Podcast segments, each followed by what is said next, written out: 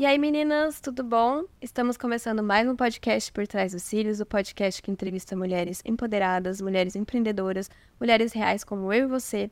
E hoje estamos aqui com uma convidada muito especial. Ela é biomédica esteta, tem uma clínica de beleza aqui em Campinas. Ela começou na área da beleza com cílios e sobrancelhas. E hoje, 70% do faturamento dela vem do digital. Ela tem 31 anos e é a Juliana Gorreri. Oiê, muito prazer. Muito obrigada pelo convite. Obrigada a você, queria Estou muito feliz de estar aqui e espero que seja uma troca muito boa. Com certeza vai ser. Então, Ju, como que você começou na área da beleza? Conta pra gente. Eu falo que a área da beleza apareceu para mim lá na adolescência. Quando eu tinha 14 anos, eu entrei no ensino médio com técnico e fui fazer o técnico de enfermagem. Não sei de onde veio esse desejo, ninguém da minha família é da área da saúde, mas eu sabia que eu gostava de cuidar. Dentro da área da enfermagem, eu gostava bastante dessa parte técnica e logo que eu terminei o, o ensino médio, eu entrei na universidade para enfermagem. Todas minhas amigas foram, só que eu não tive condição de ir por conta da dificuldade financeira que os meus pais estavam passando. Tanto que durante todo o ensino médio, eu buscava formas de empreender para fazer um dinheirinho, para tentar fazer minhas coisas, tentar participar da formatura, conseguir participar da formatura com os dinheirinhos que eu ia fazendo, vendendo brigadeiro, vendendo Mary Kay, tudo que aparecia eu ia fazendo. E aí eles sentaram comigo quando eu entrei na faculdade e disseram que não daria para eu ir porque eu teria que morar fora. E os custos eram bem grandes porque a faculdade era integral. Não dava para eu trabalhar e também fazer a faculdade ao mesmo tempo. Sim. E aí eu sempre gostei de mexer com coisas da área da beleza, por curiosidade. Então eu fazia maquiagem nas amigas, com coisas que eu via na internet, cabelo, sobrancelha, do meu jeito, mas Por já Ficava- uma afinidade. é, gostava, sempre gostei, né? E aí isso era algo que eu já fazia um dinheirinho do meu jeito lá, lá na adolescência. E aí, logo que eu terminei o ensino médio, depois de três meses eu fiz 18 anos, e eu entrei na maternidade de Campinas para começar a trabalhar como técnica. Para ajudar meus pais, eles estavam sem carro, não tinham condições mes- mesmo. Meu pai estava passando por um problema de saúde e estava na época de tratamento. O tratamento da hepatite C é como se fosse uma quimioterapia, ele ficava bem mal, foi um dos motivos dele estar desempregado também. E aí eu comecei a trabalhar, gostava muito da parte técnica, mas o ambiente hospitalar é algo que logo de início eu já sofri. O clima, né? Eu trabalhava na UTI pediátrica, então sempre que a gente perdia um neném era muito difícil Deus processar tudo aquilo. As pessoas que trabalham no ambiente hospitalar, é, na maior parte, né? Não tem ambição, não imaginam um futuro diferente daquilo, é sempre a mesma coisa. Eu era muito nova, então aquilo me incomodava. Eu, eu pensava, será que a vida é só isso? Não é possível que não vai ter mais coisas, né? Mais emoção. Já namorava com o João, eu comecei a namorar com ele lá no ensino médio, com 15 anos. E a gente tava naquela fase da vida, o que a gente vai ser do futuro, né? Não, sabia, era tudo muita novidade. E aí, com 19 para 20 anos, eu entrei no serviço público de Campinas também, como técnica de enfermagem, e fui trabalhar na UTI pediátrica da, da oh meu Deus, do Mário Gatti. Fugiu o nome. E aí, diferente da UTI neonatal, que são só nenezinhos, na pediátrica você cuida até de crianças de 14 anos, 11 meses e 29 dias. Então tinha criança que era maior que eu lá, né? Porque eu tinha 19, pegava uns meninos de 14. É, não é? Eu também sou baixinha, então. Muito fácil de pegar alguém gigante. E aí, no serviço público, essa sensação de parada no tempo foi enfatizada É pra mim. pior, eu já trabalhei. pior. Porque não tem como você mudar de cargo no serviço público. Você entrou aquilo, você vai morrer aquilo. e então isso me incomodava ainda mais. Não tinha perspectiva de mudança. E era assim pra mim um pouco difícil lidar com isso. É, eu acho que tem um pouco essa diferença, o perfil do concurso com o perfil de empreendedor. É um dos pontos, né? É, são ex- extremamente opostos, né? E eu não sabia que eu queria empreender, mas eu sabia que aquilo não era pra mim. Tanto que eu fui muito grata por a faculdade não ter dado certo. Depois de dois anos de técnica, eu entrei na faculdade de biomedicina.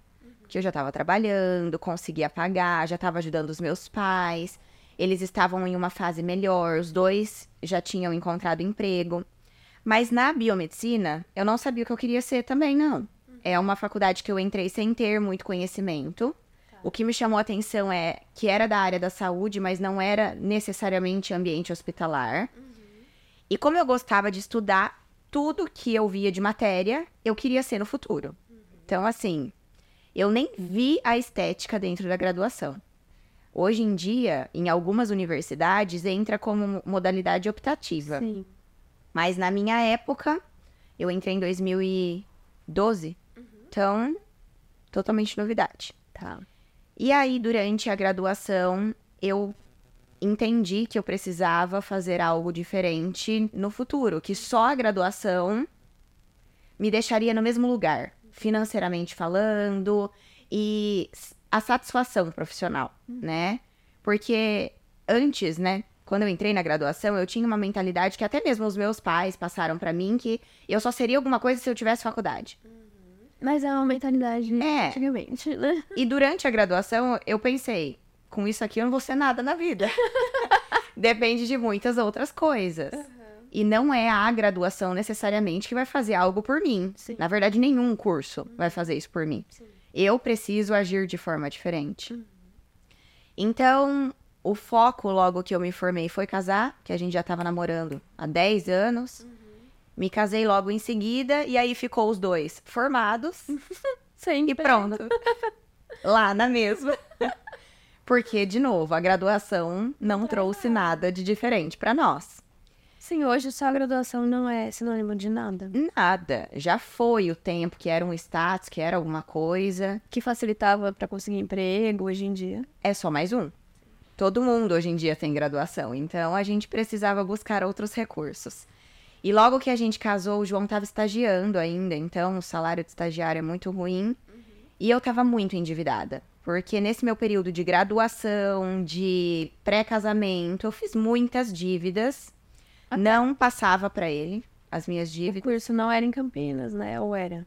A faculdade, sim. Tá. O técnico, não.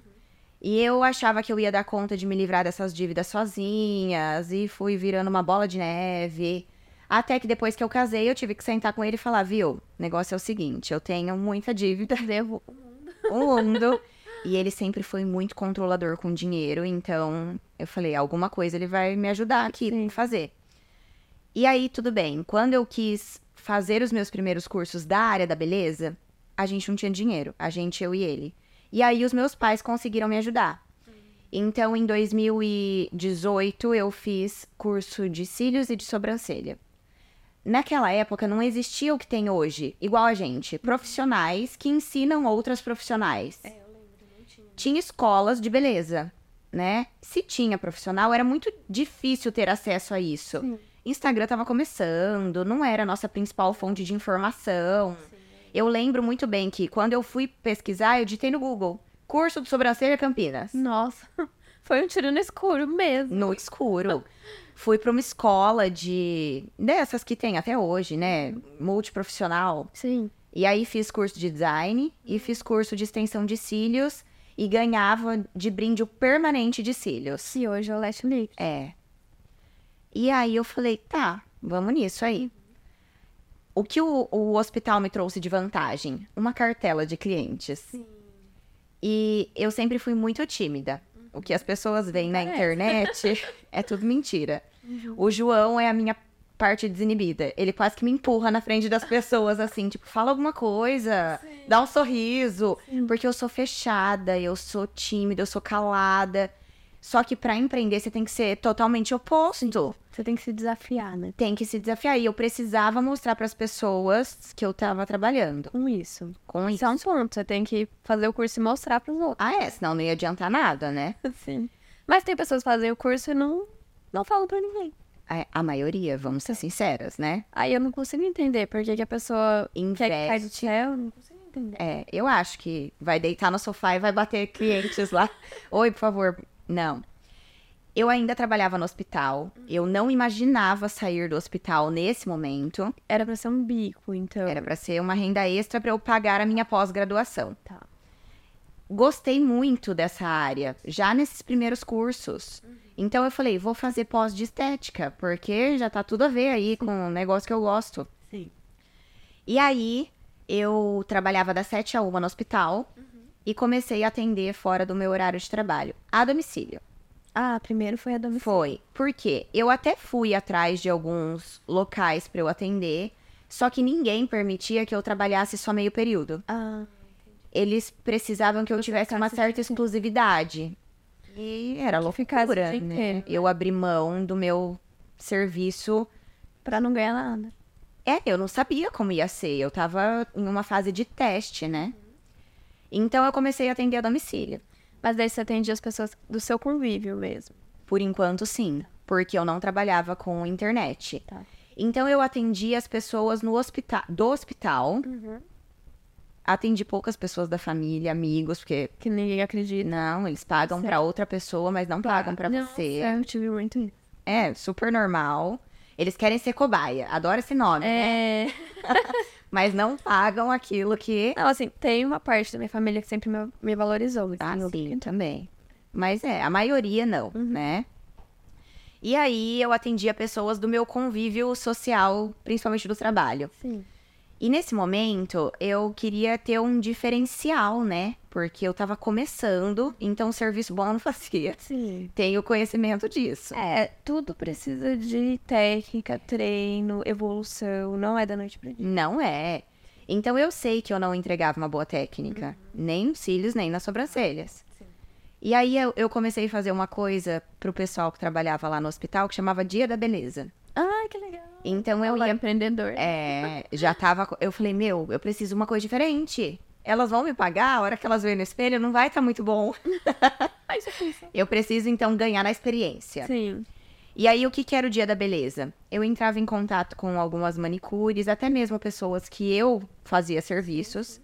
E eu e essa pessoa ia pra casa de alguém que tinha no mínimo quatro amigas junto com elas. Tá. E a gente fazia os atendimentos durante o dia todo. Ah, que legal. Fazia lanchinho, eu levava é, todo o meu material, ela levava todo o material dela, fazia escalda-pés, eu fazia o serviço de embelezamento do olhar. Então a gente proporcionava um dia de experiência Pra ela e as amigas. para elas e as amigas. Já recebendo por isso. Já recebendo por isso. Muito pouquinho, tá? Sim. Muito pouquinho. Eu cobrava, assim, 40, 50 reais numa extensão de cílios. Era muito pouquinho. Sim. Era só pra, Pra ganhar experiência. pra eu fazer. Pra Eu não precisava ter fazer. prejuízo. Exatamente. Mas no começo é assim mesmo. Você troca por experiência. É. Era bem cansativo, porque eu demorava muito, óbvio, pra fazer os serviços, então. Sim. Eu nem imagino fazer extensão na casa da pessoa, porque imagina dor nas costas, cadê a iluminação? Né? A costura. Porque são horas ali, né? Deve ser- ter sido muito cansativo. Foi bem cansativo. Eu não tinha nada de estrutura, eu não tinha maca, eu não investi nisso logo de início. Então, assim, eu tinha um banco que ele era regulável, é, tinha regulagem. Então, eu tentava me ajustar na altura das minhas clientes, no sofá, na cama delas, mas era muito difícil. E eu usava uma luz na minha cabeça. Ah, eu tive já isso. É, É uma lupa com luz. não era lupa, porque quando eu comprei a lupa e a luz era muito fraquinha. Ah, Aí era uma luz que eu usei de. Sabe de quem entra em caverna? ah, já vi. Tipo, Porque daí são muitas luzes e não uma luzinha de LED. Aí essa daí foi a, a melhor das luzes que eu achei. Eu imagino, porque na casa dos outros não tem como você regular ele. E assim, como eu tava naquela época de eu faço tudo o que você quiser porque eu preciso atender, tinha gente que eu atendia, por exemplo, 9 horas da noite.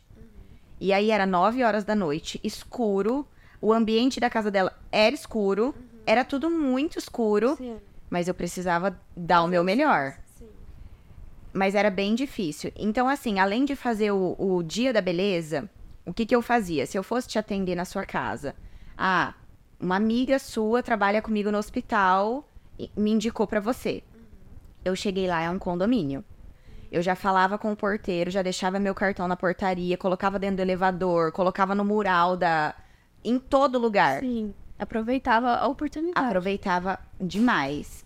Mas assim, eu tinha muitas limitações é, de espaço também. Por quê? Nessa época, eu morava em Paulínia, Uhum. trabalhava no hospital em Campinas, e eu comecei a atender o pessoal do hospital, só que não necessariamente todo mundo morava aqui. Eu atendia gente em Americana, em Valinhos. Ah, Você ia pra várias cidades. E às vezes eu saía uma hora do hospital, por exemplo, em Campinas. Não compensava, porque eu não tinha dinheiro para pôr combustível, para ir para Paulínia e atender uma cliente, a única do dia, seis horas, em Valinhos. Eu ficava a tarde inteira dentro do carro. Gente, eu não acredito. É. Até da hora de eu ir para cliente em Valinhos. Nossa! E aí acontecia a vez de eu chegar lá, ela esqueceu de mim. Ai, que horror. Ela não estava em casa. Acontece muito isso. Ai, mas olha, eu chorava de ódio, porque não tinha outra, outra sensação. Gente. E aí eu falei, não, eu vou tentar deixar esse meu tempo livre, mais útil. E aí eu comecei a ir em locais e me apresentar. Tentar romper toda essa timidez que eu tenho. Nessa época o João, ele tava desempregado. E aí o que que ele fazia? Uber. Então ele me deixava em um lugar e ele ia fazer algumas corridas de Uber, porque a gente só tinha um carro. Então ele divulgava o trabalho para as pessoas que entravam no Uber. E eu, às vezes, não estava atendendo, ou ele me deixava em um local de atendimento, ou ia assim, um estabelecimento comercial, um shopping. Sim. E eu ia divulgar o meu trabalho para essas pessoas lá dentro. Ah, eu também já fiz isso muito. Não só no shopping, mas na É. rua. Mas eu sabia que eu deitava deitada no sofá, Sim, não ia chorando, não ia adiantar. Sim. E eu precisava do dinheiro para fazer a tal da pós-graduação. Na época, era assim, dois mil por mês. Era quase o meu salário inteiro, Sim. sendo que eu tinha um monte de dívidas. Sim. Dava, eu precisava juntar esse dinheiro para fazer a pós. E foi acontecendo. De pouquinho em pouquinho. Você deixava cartãozinho? Deixava tudo que você imagina, cartãozinho, pedia pra. Eu fiz um cartão na época de fidelidade por indicação. Então, se você me indicasse cinco pessoas, você ganhava o seu serviço. Ah. Se eu te atendesse cinco vezes, você ganhava o sexto serviço. Eu tava, eu dava tudo o que você queria, entendeu? Sim, Porque eu precisava aprender a fazer aquelas coisas. com certeza. Mas esse de indicação dá muito certo, porque se a pessoa gosta, ela indica É, e você consegue seus clientes. sim. E eu sei que naquele momento elas gostavam do preço. Não era do serviço. Por exemplo, nos cílios, não tinha retenção alguma. Elas me mandavam mensagem falando que caiu tudo. E tá, vamos tentar de novo. Vamos buscar outra cola, vamos buscar outra, outro siso. Eu- Você foi muito resiliente, né? É. Porque você precisava mesmo. Não, porque tem gente que já desiste, na primeira que cai já. Ah, a maioria desiste. A maioria. Tem que, a aluna que me mandou mensagem. Ai, caiu os cílios da minha modelo, não vou mais fazer. Daí eu fico mais, se for primeiro, É. segundo da vida, né? Calma, vamos lá. Mas então tem essa diferença, porque você precisava muito, né? Nesse momento eu ganhava as clientes por preço mesmo, porque eu sei que eu não tinha uma qualidade boa do, do serviço. Sim. Por exemplo, eu trabalhava com rena, né? Horrível. Eu vejo os trabalhos hoje, eu falo, gente, como as pessoas tinham coragem de me pagar por isso? Eu vejo trabalho antigo meu também. Eu falo, gente, eu achava o máximo. É. Pior que eu gostava às vezes. Mas eu também, naquela época, eu gostava. Porque era. Eu sempre via assim, os cílios ou a sobrancelha que eu fiz hoje tava melhor que a que eu fiz ontem. Sim, sim. Então eu já ficava muito satisfeita. E tem isso também, quando a pessoa procura preço, ela não procura tanto qualidade. Sim. Então ela também, ela aceita aquilo. Sim. E se você não acredita no seu trabalho, quem vai acreditar? Ah, não, é é uma das coisas que eu mais falo para as minhas alunas. Nós precisamos ser as primeiras a acreditar naquilo que a gente está fazendo. Nem todo dia vai ficar bom, nem todo dia vai dar certo. Sim. E isso acontece até hoje. Sim. Hoje, mesmo que eu mudei o serviço que eu ofereço, nem todo dia eu estou extremamente satisfeita com aquilo que eu estou entregando. A gente tem dias bons e ruins, somos seres humanos. Mas o que faz a gente continuar melhorando e crescendo é realmente essa disciplina de continuar mudando, se especializando, buscando entregar algo diferente, né? Então, assim, o começo é difícil pra todo mundo. Eu não conheço alguém que teve sucesso dentro da área da beleza ou estética que começou com tudo perfeito. Sim.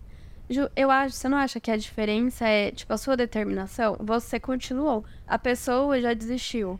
Eu vejo que tem isso. Tipo, a pessoa, assim, começou, Ai, não deu certo, eu vou desistir. Vai É. pra outra coisa. Aí, ai, vim trabalhar aqui, não gostei. Sai, vai pra outra. Então, assim, gente, não, não é assim. Você tem que ter toda a determinação, resiliência, que talvez na época, eu penso, você teve muito que você precisava também. Sim, Claro, já é seu, já é uma característica, mas você precisava muito. Tinha que dar certo, é. né? É, eu não entrei nisso com a opção de não dar certo. Sim. Isso eu, eu não sabia onde eu queria chegar, eu tenho certeza disso.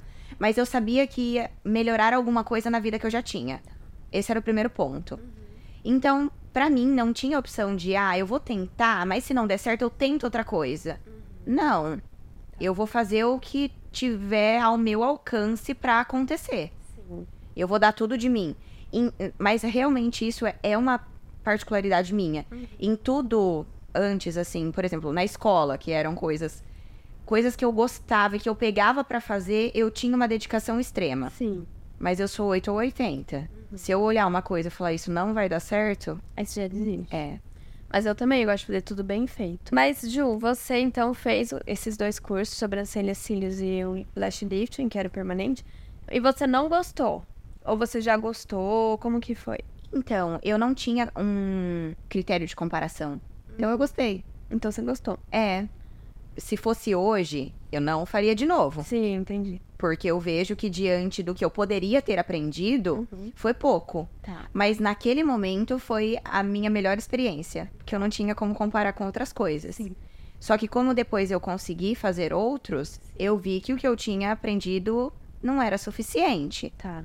E aí, como foi a migração? Porque daí eu, eu- lembro que você focou no dermaplaning. É.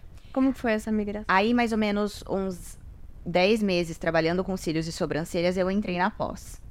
Nesse momento, eu já estava tendo bons resultados trabalhando em relação à captação de clientes, por, Inclusive financeiros também. inclusive financeiros, por isso que eu consegui investir na pós. Eu ainda estava no hospital e eu não tinha mais tempo de colocar novas clientes na minha agenda. Por dois motivos. Eu tinha o deslocamento entre as clientes que me consumia muito tempo e o serviço de cílios, ele é um serviço de tempo prolongado, extenso. Então, em uma tarde, noite, eu atendia no máximo três clientes por dia. E olha lá, Olha que tava bom. se era lash lift com sobrancelha, Ai, porque senão não dava. entendi. Aí eu tive que fazer algumas escolhas. A primeira, óbvio, entrei na pós porque era meu primeiro objetivo.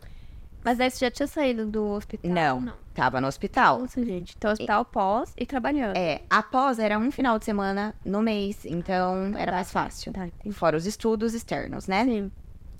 E aí, o que, que eu e o João tivemos que fazer? Graças a Deus, quando a gente casou, a gente não conseguiu comprar um apartamento e uma casa pra morar. Eu agradeço porque Nossa, teria essa dívida também. nem isso. Eu estaria presa. A gente foi morar de aluguel por conta da. Era a única situação que a gente tinha possível no momento. E do dia pra noite, a gente precisou mudar do apartamento que eu morava pra uma casa, pra assim como você comentou comigo, atender dentro de casa. Ah, entendi. Só que se eu tivesse uma. Eu sei que se eu tivesse um apartamento meu, eu sou muito apegada às coisas. Eu ia ficar, nossa, mas é meu. Vou largar tudo aqui. Olha que difícil que é pagar esse financiamento. Sim. O aluguel fez assim, ó, do dia pra noite, a gente saiu de Paulinha, viemos pra Campinas em uma casa que a entrada da sala era separada da entrada do resto da casa e eu fiz o meu estúdio lá. Ai, que legal. É mais ou menos parecido mesmo. Sim. Então, foi muito rápido isso, é, o que aconteceu. E aí eu comecei a fazer atendimentos é, presenciais na minha casa. Tá. Não foi fácil também, porque eu tive que fazer as clientes vir até mim. É, tem essa transição do de você comodi- comodidade para cliente É. e aí não é mais uma comodidade para ela, mas ela tem que vir até o seu espaço. E aí, como eu, de frente? eu tive bastante. Assim, uns 30% não vi, não vinham. Mas eu ganhei clientes. Pessoas que falaram assim: eu tinha vergonha de você ir até em casa. Isso quer falar, é um outro público, É. né? Tem gente que já não gosta. E assim, foi em uma casa simples, era a melhor das opções que a gente tinha, em um bairro simples, afastado, mas era o, O que você tinha. era o que eu podia. E aí eu ganhei tempo, porque eu consegui colocar mais clientes, porque eu não perdia tempo de deslocamento. E dinheiro também ficar deslocando. Só... É. E aí foi aonde o dermaplaning surgiu. Eu já estava na pós há uns dois meses. Eu já tinha tido experiência com o dermaplaning como cliente antes de me casar.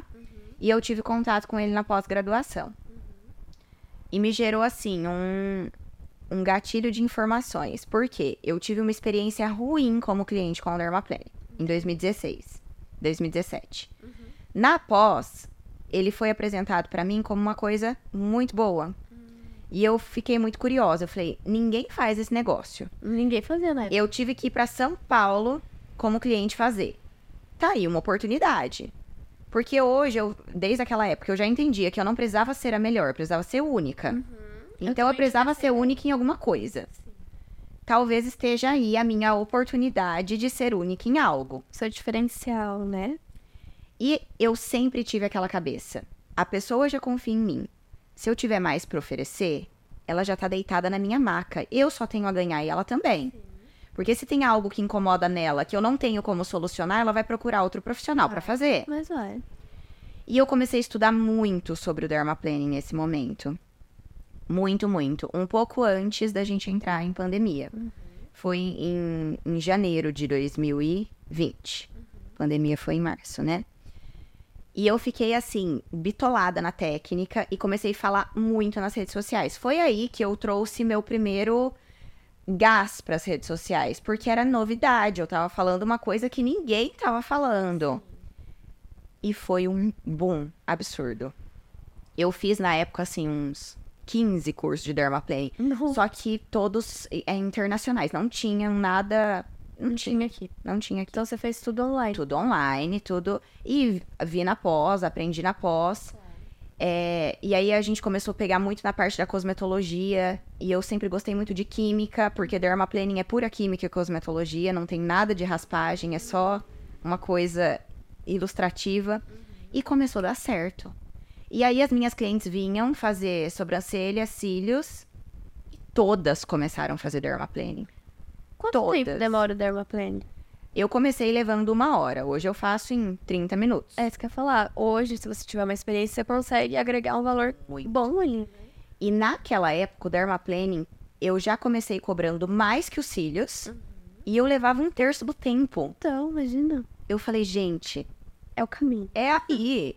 Eu preciso fazer a minha hora ser mais lucrativa. com certeza. E eu tô entregando mais para as minhas clientes e elas saindo mais satisfeitas. Porque eu gosto de pensar assim, o nosso o rosto da nossa cliente é uma tela em branco. Sim. Se eu faço só o embelezamento do olhar, eu tô colocando só a moldura. Eu continuo entregando para ela uma tela em branco. Eu preciso dar a minha obra de arte, fazer ela se olhar no espelho e falar: tá tudo bonito. Agora sim eu tô completa. Sim. E foi com essa mentalidade que não demorou assim quatro meses eu saí do hospital. No primeiro mês pós-pandemia. Porque eu fui a primeira do meu setor a pegar Covid. Eu era. Que parecia um ET, né? Porque todo mundo queria me estudar. Gente. Ninguém conhecia alguém que tinha Covid. Eu fui assim. Um fato raro na humanidade. Sim. Aqueles 15 dias que eu fiquei em casa, totalmente em casa, porque eu tava com Covid, foi onde eu lancei o método Juliana Gorreri de dermaplaning. Que Estudando. Você lançou seu curso online. Não. Ah, tá. O Eu lancei a técnica. Ah, Porque por enquanto eu tava raspando a cara das pessoas mesmo. entendi. Tentando. É. Eu tava buscando formas. Nesses 15 dias eu mergulhei em estudo. E juntei A com B e virou C e falei, pronto, é a fórmula perfeita. Uhum. Agora eu consigo vender isso pras pessoas e agora custa mais caro. Sim. Porque agora Que é eu seu entendi tudo que faz funcionar. Tá. Então, quando eu voltei a trabalhar, eu cheguei, acordei um dia, virei pra ele e falei assim: hoje eu vou pedir exoneração. Já era um plano, assim. não era meio do nada.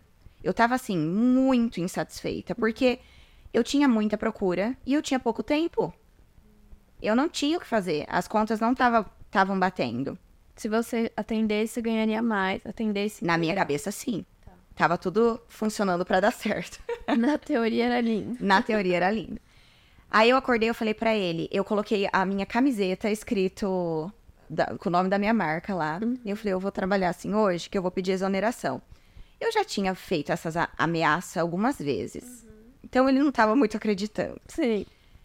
Cheguei lá, che- entrava às 7 horas e a gestora entra às 8. 8 horas, falei pra minha chefe que eu ia lá falar com a gestora, nin- não tinha falado pra ninguém. Com a camiseta da marca. Você tá. Eu tava, na verdade, já com pijaminha de UTI. Ela tava por baixo. Aí eu entrei, eu falei, Dai, eu vou pedir exoneração. Como assim? Todo Cê- mundo acha é, doideira, né? a- as perguntas que eu ouvia. Você vai sair de um concurso pra fazer sobrancelha? Todo mundo perguntava isso pra mim. Parecia que eu tava cometendo um crime. Ah, parece um alienígena, mas... Você tem noção de quantas pessoas estudam pra conseguir passar num concurso? Eu tenho, mas eu não quero. Não é pra mim, não, não. E assim, eles nem sabiam como que fazia o pedido de exoneração, porque Ninguém ninguém pede exoneração. Eu sei que eu fiquei lá até umas duas horas da tarde, até eu conseguir fazer o- o- os papéis todos. Sim. Só que assim, foi uma, uma coisa muito louca, porque eu assinei aqueles papéis e fechou aquele ciclo na minha cabeça. Eu abandonei aquela vida. Em muitos aspectos. Eu, eu tive consequências ruins até meses atrás. Por exemplo, a minha conta que eu recebia, o salário, eu não fechei. Eu abandonei, eu fui embora, pronto, agora eu vou viver a minha vida de empreendedora. E ficou caindo a tarifa da conta lá. E aí começou a chegar mais dívidas. Porque eu abandonei a vida, eu não fui encerrar todos os ciclos. Sim, você Não. que negligenciou essa parte. Eu, eu queria deletar aquilo da minha vida e focar. Eu foquei muito nos próximos meses. Tanto que no dia seguinte, eu faturei o meu salário de um mês em um dia. Nossa. Eu tava assim, sangue nos olhos. sangue nos olhos. Aí eu acabei com a minha saúde, quase acabei com o meu relacionamento. Nossa. Eu perdi todos os meus amigos. Só trabalhava, só. Eu só tinha dinheiro, só que eu não tinha tempo pra gastar o dinheiro. Que isso é um problema também, né? Sim, foi meu segundo problema. Que acontece também com todo mundo. A gente se perde em um dos momentos, Mas a né? gente tem um hiperfoco, assim. É. Mas, e aí eu exonerei e o Dermaplaning transformou vida. a minha carreira. Mas deixa eu resgatar uma, uma questão aqui. Quando você foi atender na sua casa, você já tinha uma postura profissional, mesmo sendo na sua casa, ou não? Nos primeiros meses, não. Não. Atendia de chinelo. Gente, É, eu não sabia me vestir, eu não sabia me portar, eu não entendi o que era posicionamento. Era tudo muito novo, né? Eu fui atender em casa depois de 10 meses do domicílio. Muito. Era muita novidade. Eu colocava um jaleco por cima da roupa que eu tava e boa. entendi. Com um birote no cabelo, descabelada. Mas deu certo mesmo assim. Sim. Tem que passar por isso. Sim. Eu, quando eu fui atender em casa, eu já pensei, não, eu tenho que manter a postura profissional, mas já era um momento profissional diferente também. Porque eu não quero que as pessoas achem que eu regredi. Porque Sim. isso também, eu saí de uma sala comercial pra ir pra casa. Sim. Então eu tinha medo das pessoas verem com esses olhos. É. Então eu sempre mantive a postura, o ambiente profissional. Mas eu, eu acho que você teve esse clique, então, com o Dermaplaning, né? É. De começar a pensar mais profissionalmente. Sim, porque junto com a demanda de clientes, as pessoas começaram a me procurar através da internet para que eu ensinasse elas a fazer dermaplaning também. Só que o meu primeiro curso online nem foi dermaplaning, para você ter noção. Foi lash lifting. Porque eu falava para as pessoas que eu ainda não me sentia pronta para ensiná-las. Eu ainda estava em fase de teste. Eu tinha o método desenhado, mas eu falei, espera eu ver isso, o que, que vai acontecer daqui uns três meses nessas pessoas que estão fazendo para eu poder te ensinar. É muito novo. Mas aí seus clientes vinham pelo Instagram, porque você divulgava o Dermaplaning. As de dermaplaning, sim. Você saiu do emprego. E... As de dermaplaning, sim. Mas eu ainda estava bem, é, trabalhando bem o boca a boca com as outras técnicas.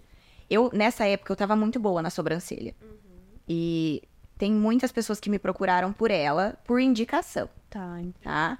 Então, muitas começaram a fazer dermaplaning e outras técnicas de cílios também por conta da sobrancelha. Então, eu comecei a trazer muito do dermaplaning para a internet.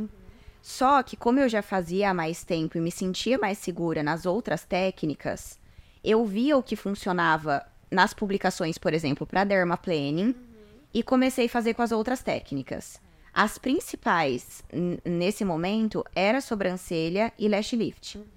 E o que que funcionava muito? Porque eu não sabia quem eu queria captar na internet. Eu só fazia e via o que estava dando certo. muitos profissionais começaram a chegar me pedindo curso. Eu queria fazer isso, porque eu sempre gostei de ensinar, sempre. No hospital, por exemplo, eu era da educação continuada, então eu treinava dentro da UTI os profissionais novos. Gostava Já disso. a sua. É, na, na escola, na faculdade, eu era monitora das matérias, eu sempre gostei. Sim. Aí tudo bem. Com o dermaplaning começou a dar certo as postagens e eu fazia com o lash lift e a sobrancelha isso. E aí as pessoas me pediam o curso de dermaplane e eu ainda não me sentia pronta. Só que eu comecei a oferecer pra quem me pedia de dermaplane o de lash lift. Ah, O meu primeiro curso online foi de lash lift, não foi de dermaplane.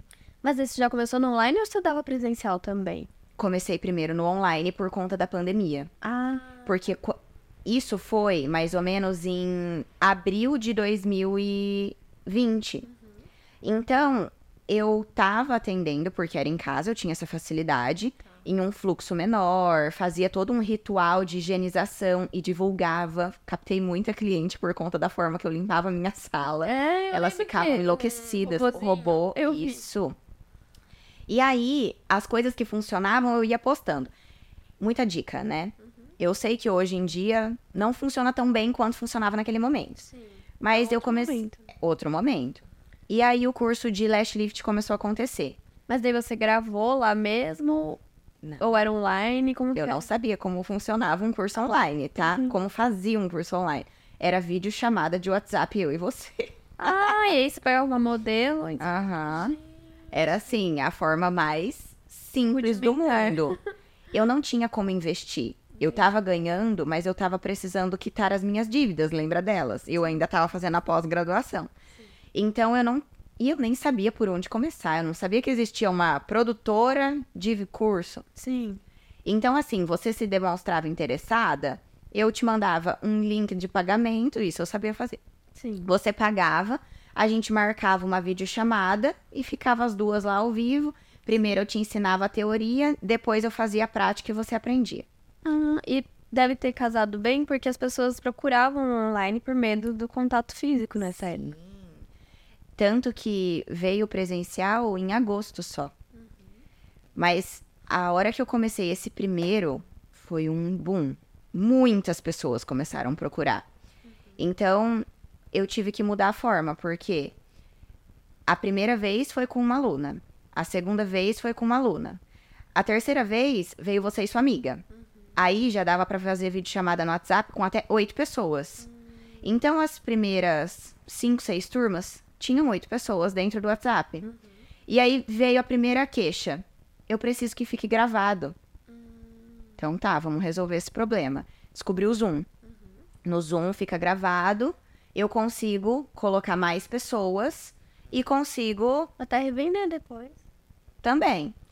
Eu não, não fazia dessa forma. O que, que eu fazia? Eu vendia uma turma de até 40 pessoas, entrava todo mundo ao vivo ou não. Para essas 40 eu entregava a gravação. Fazia outra turma. Tinha dias que eu tinha oito turmas Nossa! de 40 pessoas. E a captação era toda pelo seu Instagram. Toda pelo Instagram. E orgânico. Orgânico. Nem sabia que era tráfego pago, não sabia. Orgânico. Era muita procura. A gente tinha lista de espera. Nossa. É, porque o pessoal queria muito fazer. Essas já de 40 pessoas já era de dermaplaning. Que assim, um mês e meio depois eu já trouxe ele. Sim. Mas fez. mu- Foi muito rápido, muito rápido, assim. E todo mundo queria aprender. Só que aí o que, que aconteceu? Eu limitava a quantidade de pessoas. Eu tinha que estar presente no ao vivo. E limitava meu tempo de novo. Sim. Porque eu ainda atendia muito, sozinha. Então, cheguei de novo naquele momento. Eu preciso fazer novas escolhas, aumentar a forma de ter mais pessoas aprendendo comigo em menos tempo. E aí eu fiz as primeiras gravações da parte prática. O ao vivo era teórico e eu gravei a parte prática em uma pasta de Google Drive, porque eu não sabia como funcionava uma plataforma de venda de curso online. E eu te vendia aquela pastinha e você entrava no ao vivo. Aí já colocava 60, 70 pessoas na teoria ao vivo e todo mundo recebia a pastinha de prática. Certo. Então eu diminuí pela metade o tempo das minhas aulas ao vivo e colocava mais pessoas.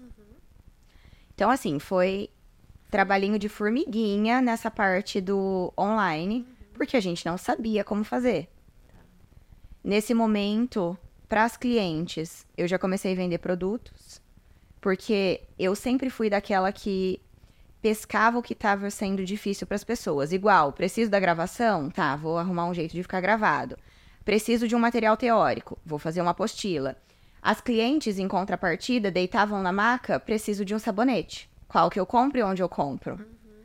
Então eu, eu, comecei a trazer o que elas buscavam. Sim, e por ser biomédica, você pode fazer a fórmula também. É.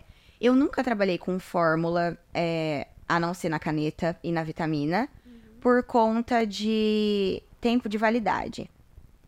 E era também uma queixa delas. Nossa, vence muito rápido. Uhum. Aí os produtos industrializados, eles acabam tendo uma durabilidade maior. Mas sim, também tem essa vantagem. Uhum. E é, foi muito rápido, e sempre pelo Instagram, e ele foi crescendo muito rápido.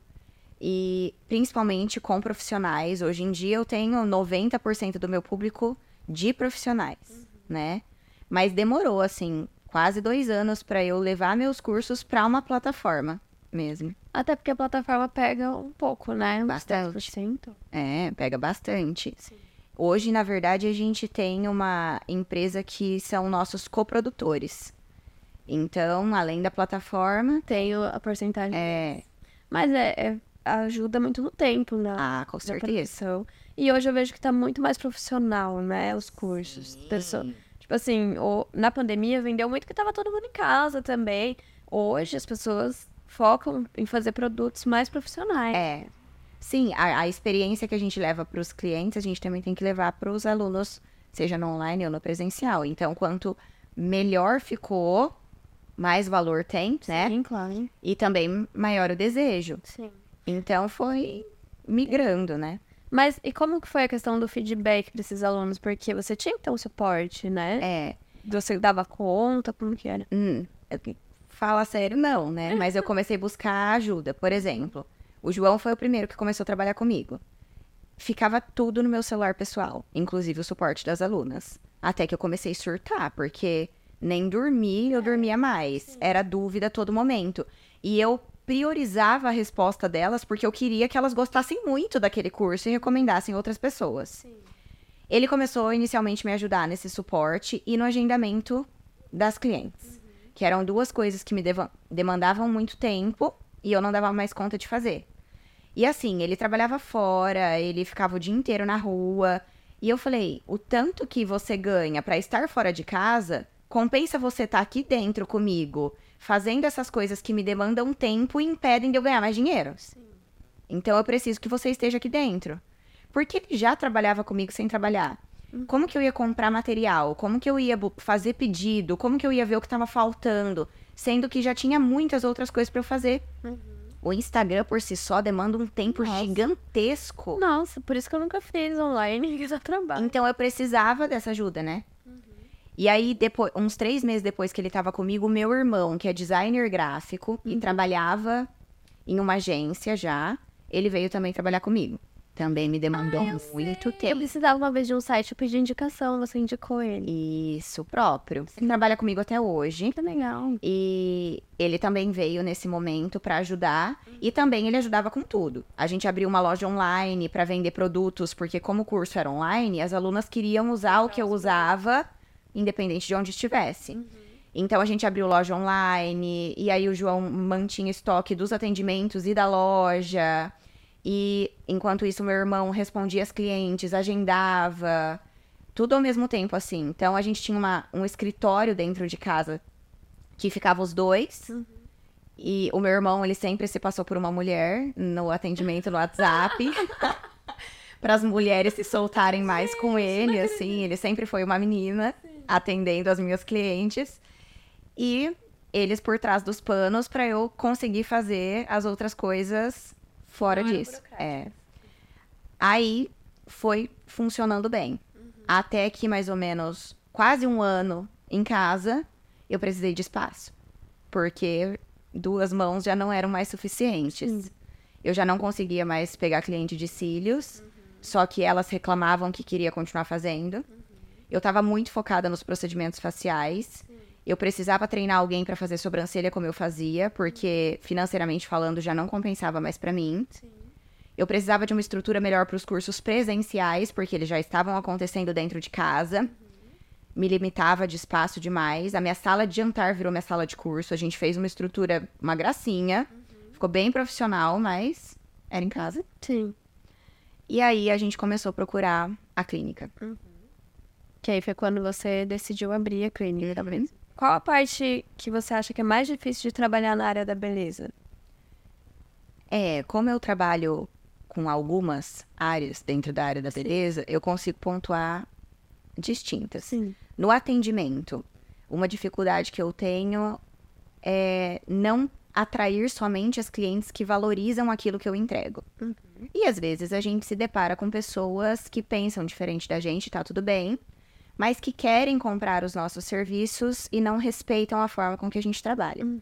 No atendimento eu vejo que essa é uma grande dificuldade, mas acredito que todos os nichos passam por isso. Sim. Enquanto gestora de equipe, lidar com a equipe não é fácil. Seres mais humanos são diferentes, é super difícil. Você tá há muitos anos nisso, sabe que é difícil. E nós temos altos e baixos. Então, para mim, essa também é uma grande dificuldade. Enquanto gestora de empresa, o financeiro para mim é difícil. O João faz essa parte porque eu não dou conta mesmo. Sim. É, nem me atrevo. Já na parte do online, eu tenho duas dificuldades. Lidar com a insatisfação dos meus alunos, porque a gente não agrada todo mundo, é um ponto, e eu não lido bem com esse tipo de coisa. E lidar com as pessoas insatisfeitas com elas que vomitam um monte de baboseira em cima da gente. Haters. Os haters. Porque assim, conforme você vai fazendo mais sucesso, proporcionalmente aumenta a inveja e o ódio das pessoas, né? Infelizmente, eu acho que é natural do ser humano, é porque você desperta na pessoa o que ela não conseguiu atingir. Sim. Isso, eu também lido muito com isso há muito tempo, mas eu já entendi que é pra viver com isso, né? Não tem É, não tem como a gente mudar isso, Sim. mas não é fácil. É, não é fácil, isso é, isso é verdade. Mas então, é, é sua maior dificuldade hoje, assim, resumindo, seria. Tem vários pontos, mas qual é a principal que você poderia relatar? Como o maior foco do meu trabalho é o virtual, a minha maior dificuldade é lidar com a insatisfação das pessoas. É, seja meu aluno ou não. No sentido assim, eu tenho a dificuldade de entender e de talvez entender que as pessoas pensam diferente. Eu criei um conteúdo na minha página trazendo o meu posicionamento para uma técnica. Você não precisa concordar comigo, mas para mim você deve usar a sua página para se posicionar e não usar a minha para destilar o seu ódio em relação a mim, Entendi. sendo que você nem me conhece, você tá- só tá vendo uma opinião minha sobre algo.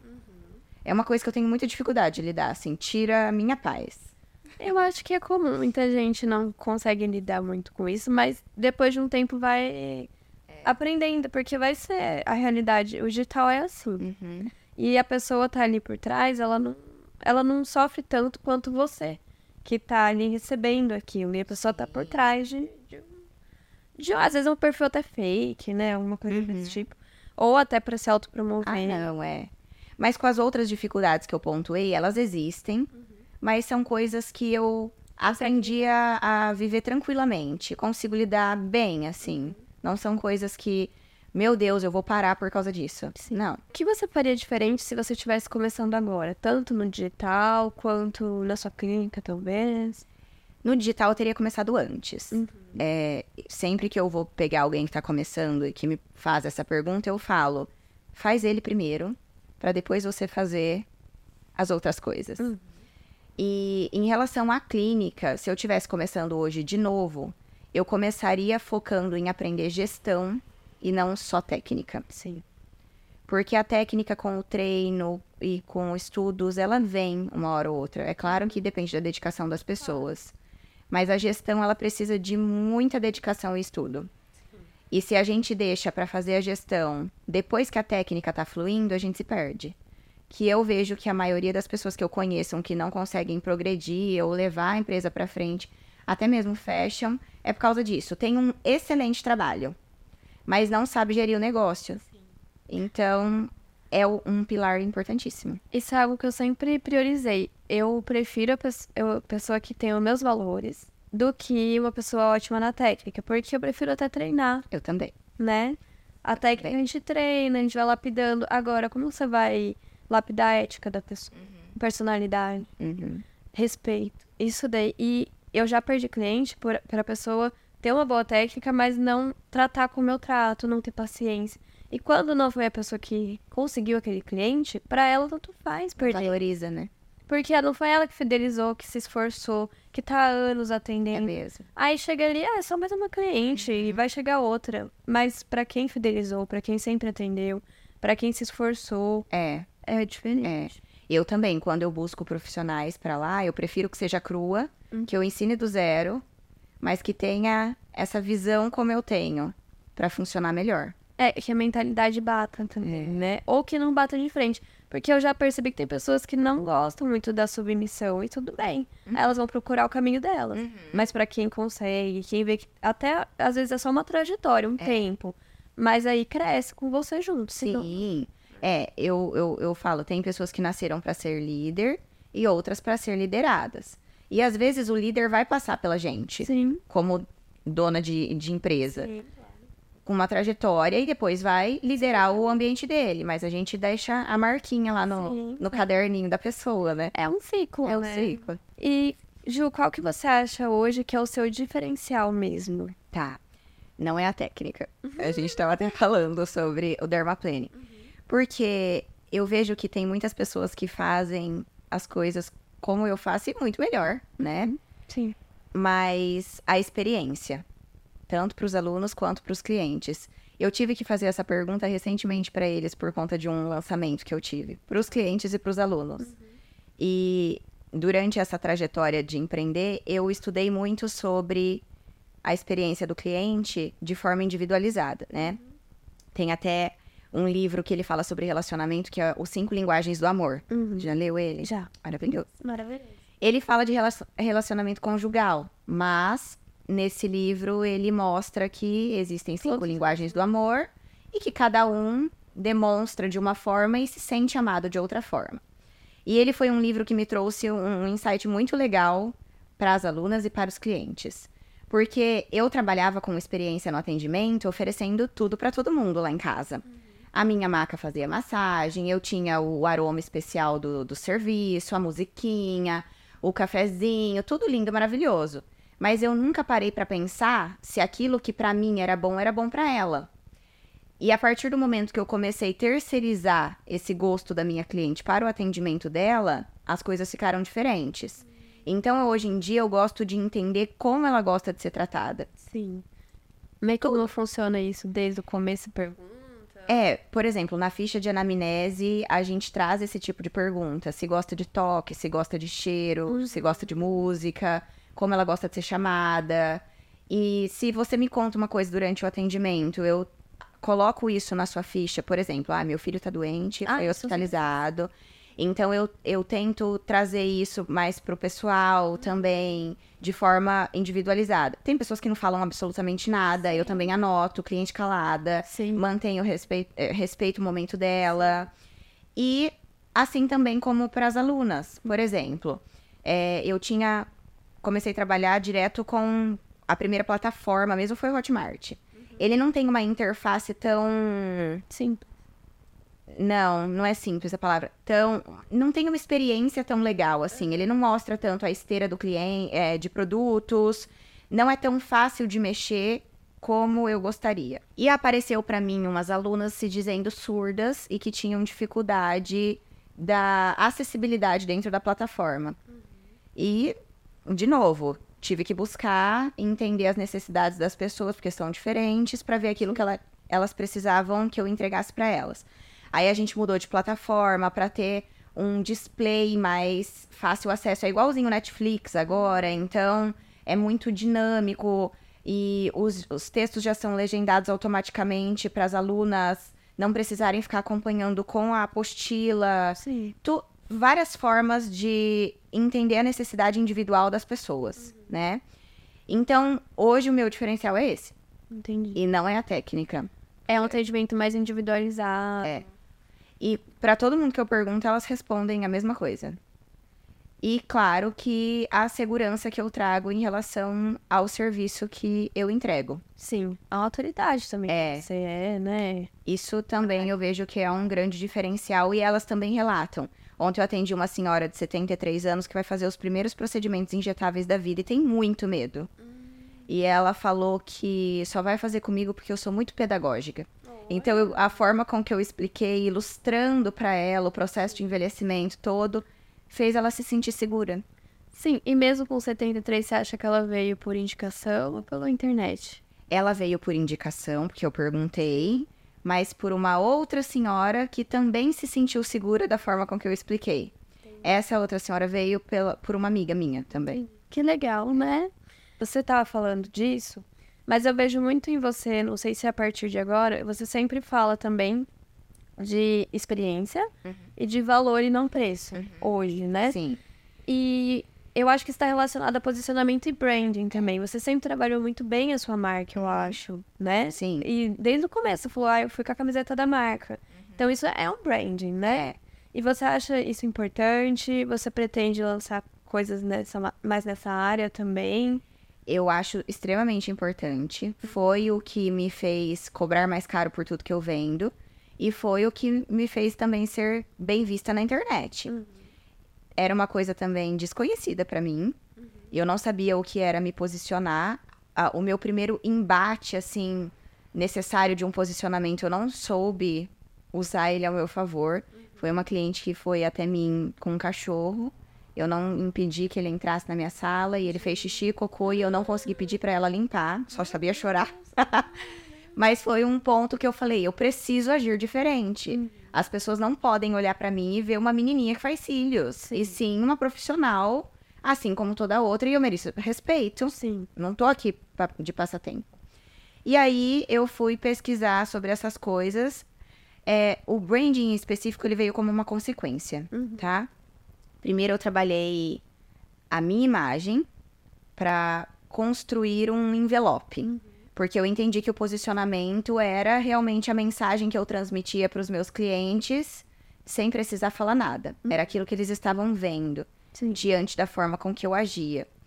Então eu trabalhei a minha imagem para me portar mais profissional, para as pessoas verem em mim o meu valor e tudo mais. E eu fui construindo uma comunidade no ambiente virtual, que é um exército, né, que eu chamo, pessoal de exército. E isso favoreceu muito a minha marca.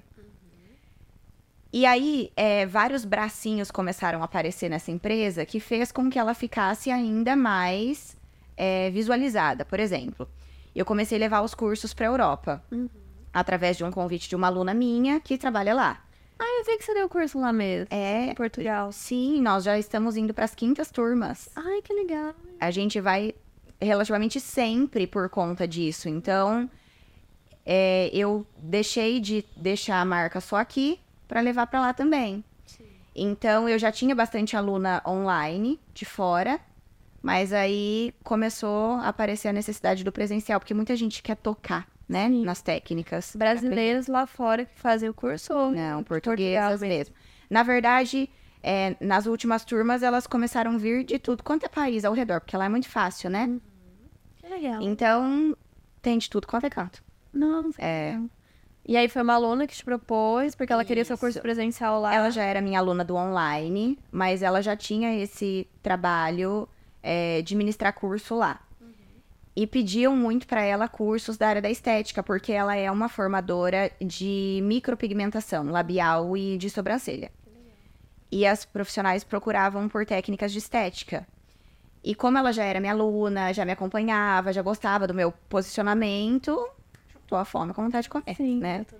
E começamos a levar os cursos pra lá, primeiro em um lugar. Aí a marca que eu trabalho aqui tem também é, é filial lá. Representantes de também viram a gente lá. E aí começaram a surgir outros espaços. Então, às vezes, agora a gente vai pra dessa vez em novembro para mais um espaço que não em Lisboa, porque geralmente são dois espaços em, em Lisboa. Agora a gente vai pra Leiria também, que fica perto de Porto. Então vai foi crescendo. Nossos cursos foram todos reconhecidos pelo MEC. Que legal. Então, todas as nossas alunas saem formadas, seja do online ou do presencial, como uma extensão universitária. Então, o Ministério da Educação também reconheceu o nosso trabalho. Mas aí você que procurou eles ou... Não, ao contrário. Ao contrário. Então, assim, começou a acontecer muitas coisas por conta do envelope. Eu sei que foi por conta do envelope. Porque se fosse aquela menininha que não sabia se posicionar, que chorava pra tudo, é, eu tinha uma dificuldade com a comunicação normal pra todo mundo que tá começando, tinha vergonha, tinha vícios de linguagem que não facilitava o desejo das pessoas pro que eu tava tentando vender. É, mas hoje eu já ensino isso pras pessoas. Sim. É, eu tenho uma mentoria de acompanhamento em turma. Nós estamos na quarta turma, porque ela dura um ano inteiro. Hum. Então é uma mentoria extensa. Sim. E esses pontos eu ensino para as minhas mentoradas, sim. Então eu não trabalho só com Só os cursos técnico. técnicos. É. Já é uma questão mais pra brand, posicionamento, Isso. autoridade. É.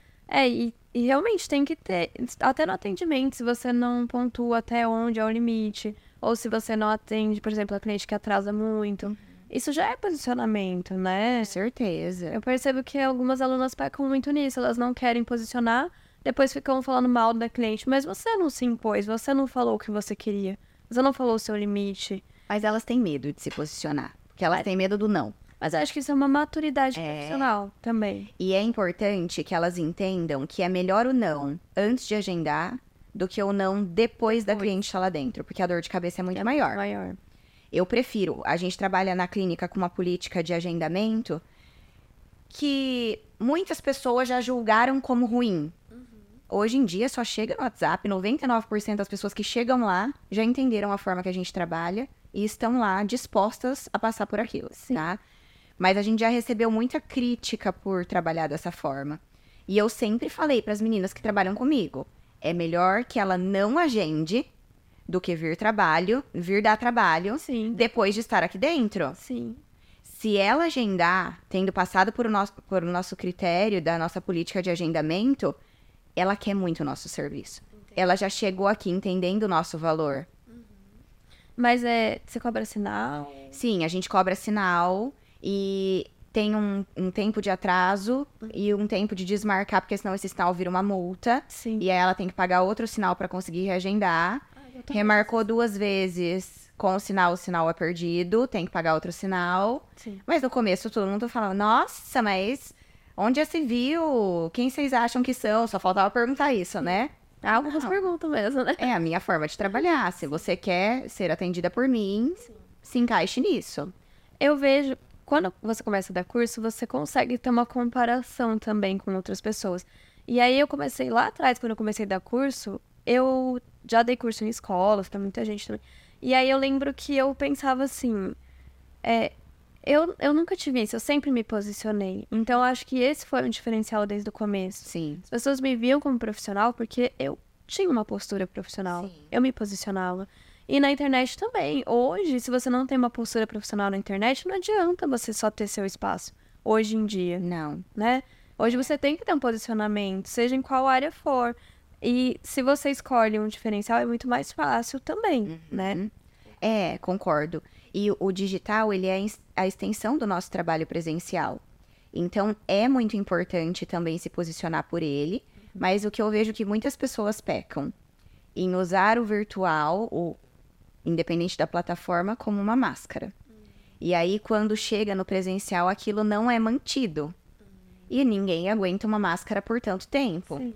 E aí é, é outro problema onde muitas pessoas rompem o relacionamento profissional-cliente, porque na internet é uma coisa E ao- e no presencial é outra coisa.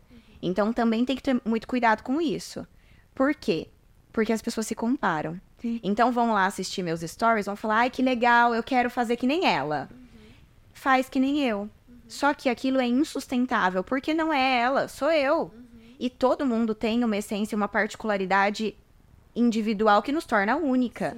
E não é porque é diferente de mim que é ruim, muito pelo contrário, é isso que vai fazer você ser tão boa quanto você é. Sim. E aí, no online, quer ser aquela pessoa, no presencial, não. Então, independente se já começou a se posicionar no início, que é muito importante, mas eu sei que nem todo mundo consegue.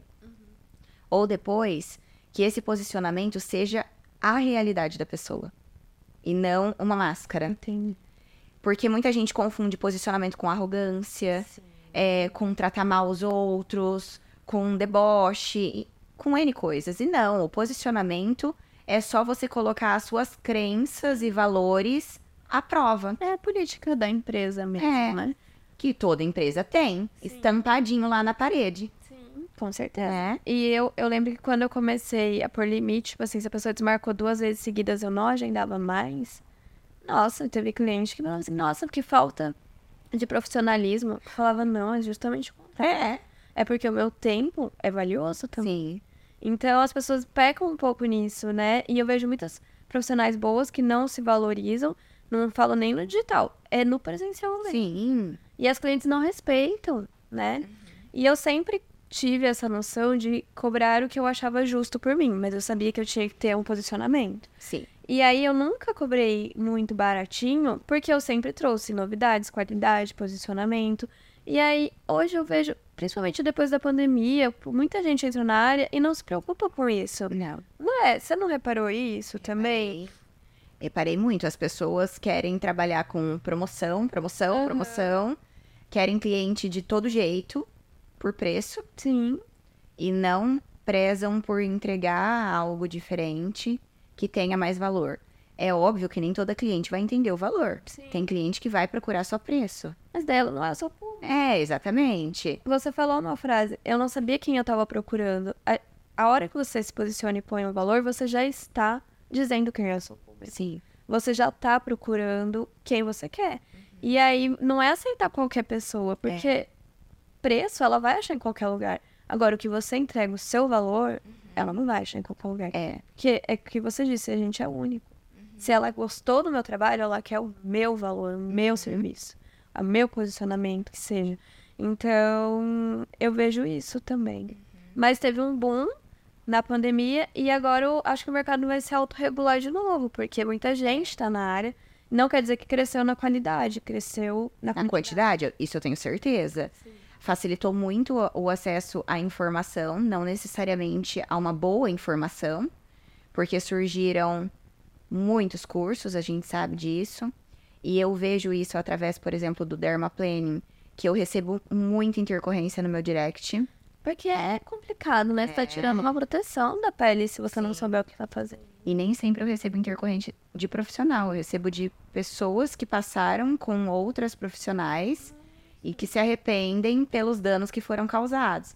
E aí vem me procurar pra lidar com aquilo, como que eu faço pra melhorar aquilo. Pode dar manchas? Super pode. Não só ele, né? Uma simples limpeza de pele, que é um procedimento relativamente introdutório dentro da área da estética, ele causa muita sequela se mal feito. E aí é muito sério, porque as pessoas buscaram acesso fácil. Realmente, nem todo mundo tinha como investir, né, em coisas de maior qualidade como fonte de ensino. Só que o- o que, que adianta você diminuir seus resultados e a fidelização dos seus clientes por ter muita intercorrência, né? Mas eu também acredito que agora o mercado ele voltou a ter uma menor entrega de profissionais não qualificados, porque essas mesmas pessoas que estavam tendo maus resultados estão buscando outros empregos. Sim. Se re- Porque não deu é, certo. porque não deu certo, Sim. exatamente. E não dá certo para todo mundo mesmo. A gente precisa desses diferenciais e não só de técnica E determinação também. e determinação. E você já se arrependeu de alguma decisão ao longo da sua carreira ou não? É, eu me arrependo, sim, de algumas coisas, principalmente de não ter começado antes, mas acho que tudo tem o tempo certo. Só que quando eu comecei, eu, eu sinto que eu confiava demais nas pessoas. Então, os meus principais pontos que eu mudaria e que eu me arrependo de ter feito é de ter um pouquinho mais de pé atrás, sabe? Com as coisas. Eu, eu, é, eu era muito vulnerável. Então, seja com profissionais que trabalham comigo, com pessoas que se aproximam. Então, é uma coisa que eu me arrependo de ter feito porque eu me decepcionei muito no futuro, né? E é uma coisa que eu teria mais pezinho atrás hoje em dia. Às vezes por ingenuidade também no começo. A gente acredita muito nas pessoas, né? E é tudo muito novo, né? Então, Eu acho que faz parte de quem vai fazer gestão de pessoas passar por isso, porque eu Uhum. também já passei. não é. É assim, né? É, eu já perguntei, né, se você acha que a área tá saturada por conta também da pandemia, mas eu acho que é isso, tá saturada, como você disse, tá saturada de profissionais que não são tão bons ou que Uhum. não se posicionam, né? Eu não tenho dúvida que seja isso, porque tem muita gente fazendo, mas nem tem muita gente fazendo como a gente faz, Sim. né? Então, isso é uma diferença muito grande, eu vejo, no mercado. Você, Ju, você não acha também que, por exemplo, às vezes a cliente não paga, teoricamente, o valor que a pessoa apresenta, porque ela não entendeu o valor realmente daquele procedimento? Sim. Porque às vezes a pessoa não sabe passar o que é, que é tão bom aquilo, que de que forma vai fazer a transformação na vida da pessoa. Não tenho dúvida. A maior dificuldade hoje em dia para quem trabalha na área da beleza é ter clareza na informação da transformação que aquele procedimento vai gerar. Porque a gente não vende serviço, a gente vende sentimento. Sim. E aí as pessoas usam, por exemplo, as redes sociais para ficar divulgando serviço. Só que ninguém quer comprar um serviço. As pessoas querem comprar a sensação de se olhar no espelho e falar: Meu Deus, eu tô muito mais linda agora do que antes. Nossa, eu me livrei daquela mancha que tanto me incomodava. Nossa, tirou aquela ruga. Nossa, meu olho abriu com esses cílios. É isso que as pessoas compram. E aí as profissionais, elas têm dificuldade em trazer clareza do que realmente vai mudar na vida delas, das clientes no caso, ao adquirir aqueles serviços. Sim. Então, e aí eu vejo que algumas falam assim: ah, eu não cobro esse valor porque eu cobro baratinho, porque não tem quem pague. E não é isso. Sempre tem. Tem público que paga, tem pessoa que tá louca pela, por aquela transformação. Só que você não sabe mostrar o valor daquilo. E a pessoa sempre vai comprar primeiro a gente, depois aquilo que a gente faz. Por isso que o posicionamento, por exemplo, no ambiente virtual é importantíssimo. Primeiro, elas vão comprar a gente. Sim. A confiança que a gente passa, a segurança, a forma com que a gente explica, Autoridade. a autoridade que a gente constrói não é do dia pra noite. Ninguém vai dormir hoje sem autoridade e acordar amanhã com autoridade. Todo mundo que vê quem trabalha com a internet acha que não vai conseguir chegar lá, mas a tem que levar em conta que a gente não começou hoje, Sim. né? Em 2018 eu fazia lá meus postzinhos da sobrancelha e dos cílios, do jeito que eu achava que era, mas Sim, a pessoa olha o É. hoje, mas não olha a trajetória. não olha. Não quer passar pela transformação também, porque é uma evolução, né? É, e é difícil. E é difícil. Muito difícil. Só que ninguém chega em um lugar maior sem passar por essa dificuldade. É igual subir uma escada. A gente tem que subir os degraus do Sim. trabalho, né? E aí, esse, essa construção de valor é feita antecipadamente da venda do serviço. Porque você consegue filtrar as pessoas que se interessam pelo seu trabalho ou não. E não adianta ficar arrumando empecilho. Ah, mas é na minha casa. Ah, mas é no domicílio. Ah, mas a minha parede não é bonita. Sempre tem uma desculpa. Sim. Mas eu e você, a gente já teve essa outra realidade e cobrava mais caro. Sim. Com certeza. Porque a gente conseguia mostrar que o valor não estava só naquele ambiente, estava aqui. Claro. No que minha mão vai fazer pelaquela pessoa, na segurança que eu pago, no conhecimento que eu tenho, no tempo que eu me dedico ao estudar e trazer o melhor para as minhas clientes. Eu tive esse insight porque em 2015 roubaram todos os meus materiais. Eu fui furtada, né? De maquiagem ainda. E aí lá eu percebi que o que não conseguiam roubar meu, Ju, era o meu conhecimento. É. Ninguém vai roubar. E eu compartilho na cama. Então, ali foi uma mensagem clara de Deus pra mim, porque eu acredito, de que quem faz não é o material. Pode ter a melhor base do mundo, na época era maquiagem, né? Pincel, mas sem a minha mão, Sem dúvida. não vai resolver. Entendeu? Então aquilo foi um divisor mesmo de águas na minha. É. Então, a males que vem pro bem, isso eu aprendi. Sim. E eu percebi que o que eu sou, ninguém é. É, exatamente. E a gente usa isso na construção de valor do nosso serviço, no treinamento de equipe, porque muitas pessoas que estão empreendendo nessa área têm medo de ter uma equipe, ensinar tudo para as pessoas e as pessoas irem embora. Ninguém vai ser você, né? Ninguém tem as suas mãos.